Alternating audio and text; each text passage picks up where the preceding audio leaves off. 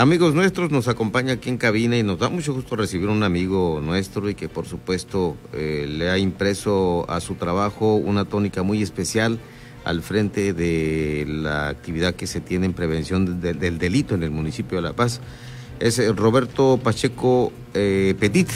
¿Cómo está, mi estimado comandante? Qué gusto saludarlo. Amigo Pedro, pues muchas gracias por la invitación. También un saludo para tu auditorio. Gracias, pues eh, una vez más acá, eh, ahora en esta nueva faceta ¿no? de la radio, eh, ahora que tenemos la oportunidad de, reencontrarnos, de saludarnos, pues lo hacemos de manera cordial y, sobre todo invitándolo a conocer estas actividades que realizan en Predel. No sin antes, si me permite, por ahí hay un saludo muy especial para el amigo Carlos Alonso León que va en su carro rumbo a casita. Saludos a tu mamá, amigo. y gracias por estar sintonizando la radio el Heraldo Radio La Paz Carlos Alonso. Gracias compañero de la hermana radiodifusora La HZ y por supuesto de Radio Alegría Mexicana. Ahí le saludamos a don Carlos. Pues la actividad en Predel es imparable, comandante. Por supuesto, Pedro. Una de las estrategias de los nuevos modelos policiales a nivel mundial, pues es el tema de la prevención del delito y de la proximidad social. Es decir, hemos migrado como policías reactivas, represivas a un nuevo modelo que se llama preventivo proactivo. Este modelo trae muchas bondades, pero trae también un acercamiento a la población para que la policía nos convertamos en, en, esas, en esa policía de barrio, esa policía que existía antes, que era un contacto cercano con el ciudadano, para que seamos capaces de identificar qué problemática tiene una población, una comunidad en cuestiones de seguridad y que también seamos capaces de generar esas estrategias para solventar dicha problemática. Esa es una de las bondades y, y uno de los beneficios que generamos políticas preventivas pero ad hoc a las necesidades de la población. Y es como una regresión, pero eh, de manera positiva. Es decir, antes le... Eh, eh, hace no muchos años le decías a un niño, hey, te voy a llevar con la policía, como si el policía fuera, fuera un hombre malo, pero no. Así es, Pedro. Sí, hay una cuestión cultural también tras esto, ¿no? Que, que ahora en lugar de que nos asusten, que se asusten los niños con los con los este con el policía más bien que tenga se acerquen que tengan ese acercamiento que, que vean al policía como un aliado en el tema de la de la seguridad.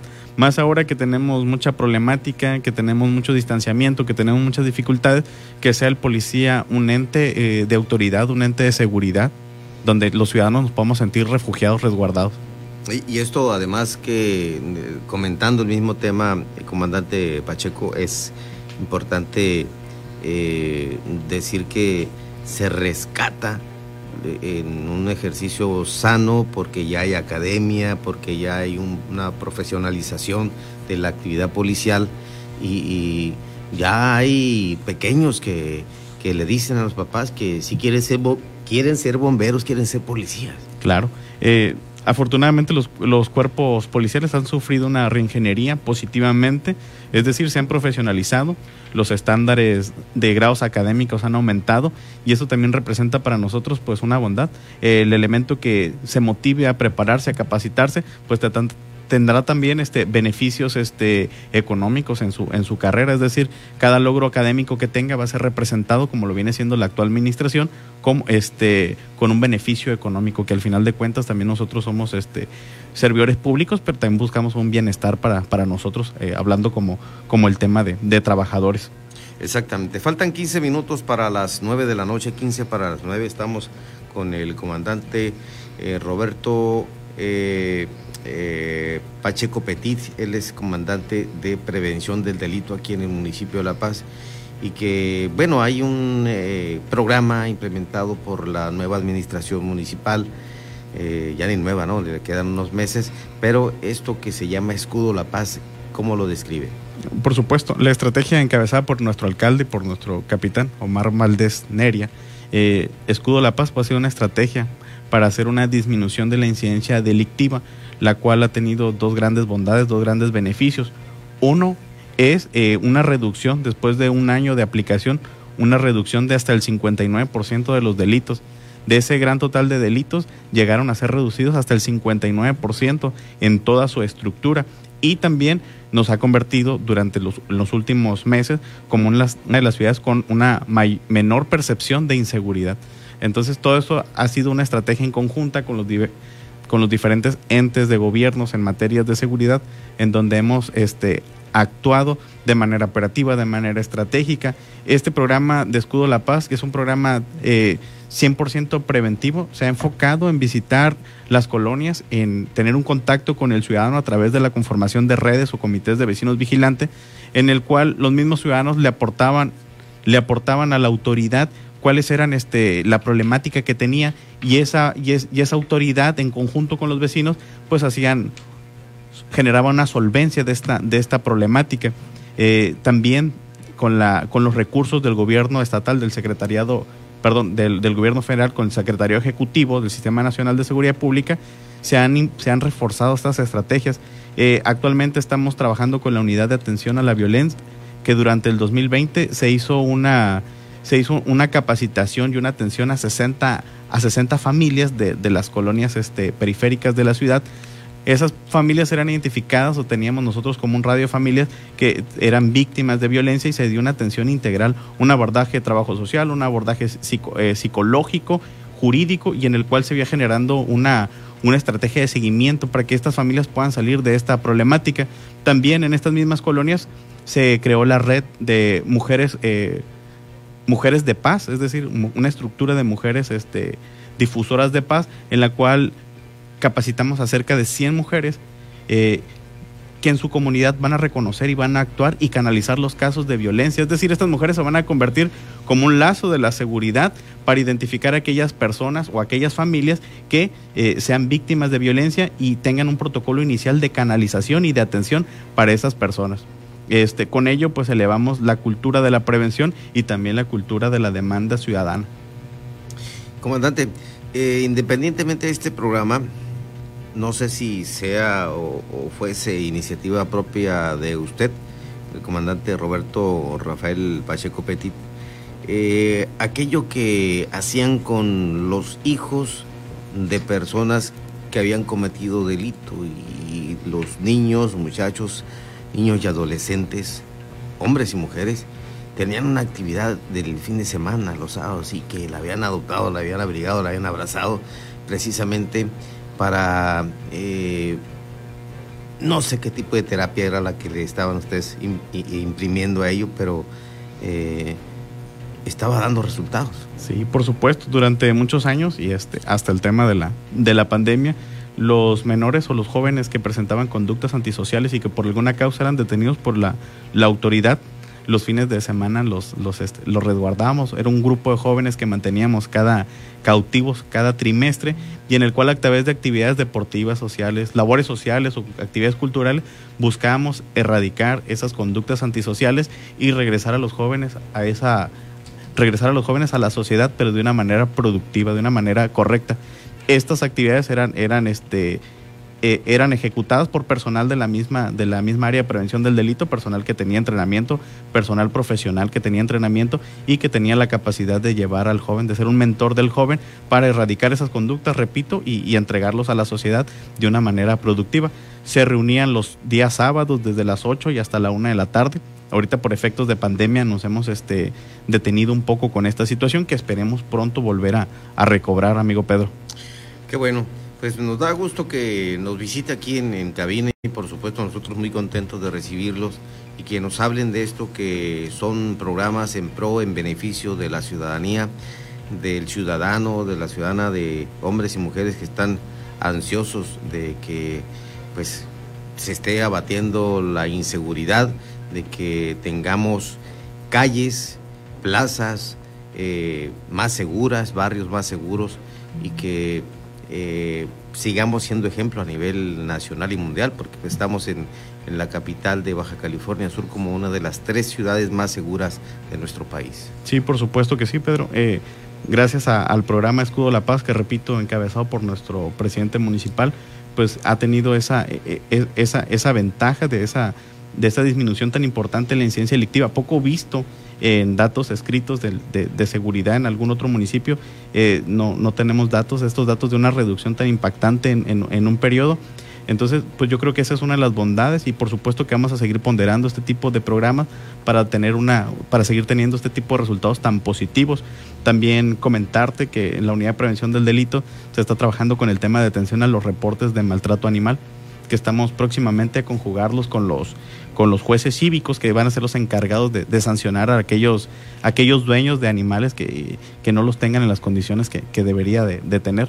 Entonces, eso es una tendencia que empezamos a adoptar desde el año 2018 y en lo que va del 2021, te platico, son cerca de 65 casos de maltrato animal que las unidades de nosotros han atendido en, nuestra ciudad. Ya, no alcancé a preguntarle eso, pero qué bueno que lo comenta, comandante. Eh, ¿Cuáles son las sugerencias que ustedes dan a, un jefe de familia y que tenga mascotas? Por supuesto. Primero que nada, si hay que tener la capacidad de tener la, la mascota y una mascota en libertad. Y no me refiero a una mascota que esté libre, que no tenga un candado, que no tenga una cadena, una mascota que esté libre de sed, libre de hambre, una mascota que tenga un espacio donde desarrollarse. Tenemos casas que no cumplen a veces con, las demandas como que tenemos nosotros como familia, menos para un animal que necesita libertad. Entonces tenemos que ser dueños responsables, tener, tener los animales totalmente libre de, todo, libre de cadenas, libre de hambre y que tengan un espacio en donde se puedan desarrollar de manera natural muchos, este, nos ha tocado muchos casos de, animales que quedan en calidad de, abandono. Los animales son un integrante de la familia, no son unos guardias de seguridad, como a veces adoptamos un perro para que nos cuide la casa, es un integrante de la familia y tenemos que verlo así, tenemos que, traspasar esa cultura a, nuestros hijos, a nuestros nietos, de, ver al animal como un integrante, como parte de la, de la familia. Y, y me imagino que también tiene que ver una responsabilidad y, le platico en un tema muy, muy particular. Y, me acojo al, tema de la mascota de mi hija que se llama Samantha, que tiene todo el patio libre y, se le brinda el alimento, el agua y a veces se mete hasta dentro de la casa. No le permitimos salir por cuestiones de, seguridad misma, un auto que la pueda arrollar, etcétera, eh, o maltrato de un perro más grande que, esta eh, perrita. Pero bueno, siento yo que tal vez estemos cumpliendo. Pero yo veo mucha responsabilidad en otros eh, vecinos que pues sí saben que se sale su mascota y se van a hacer sus necesidades fisiológicas al patio de una vivienda o enfrente de una vivienda.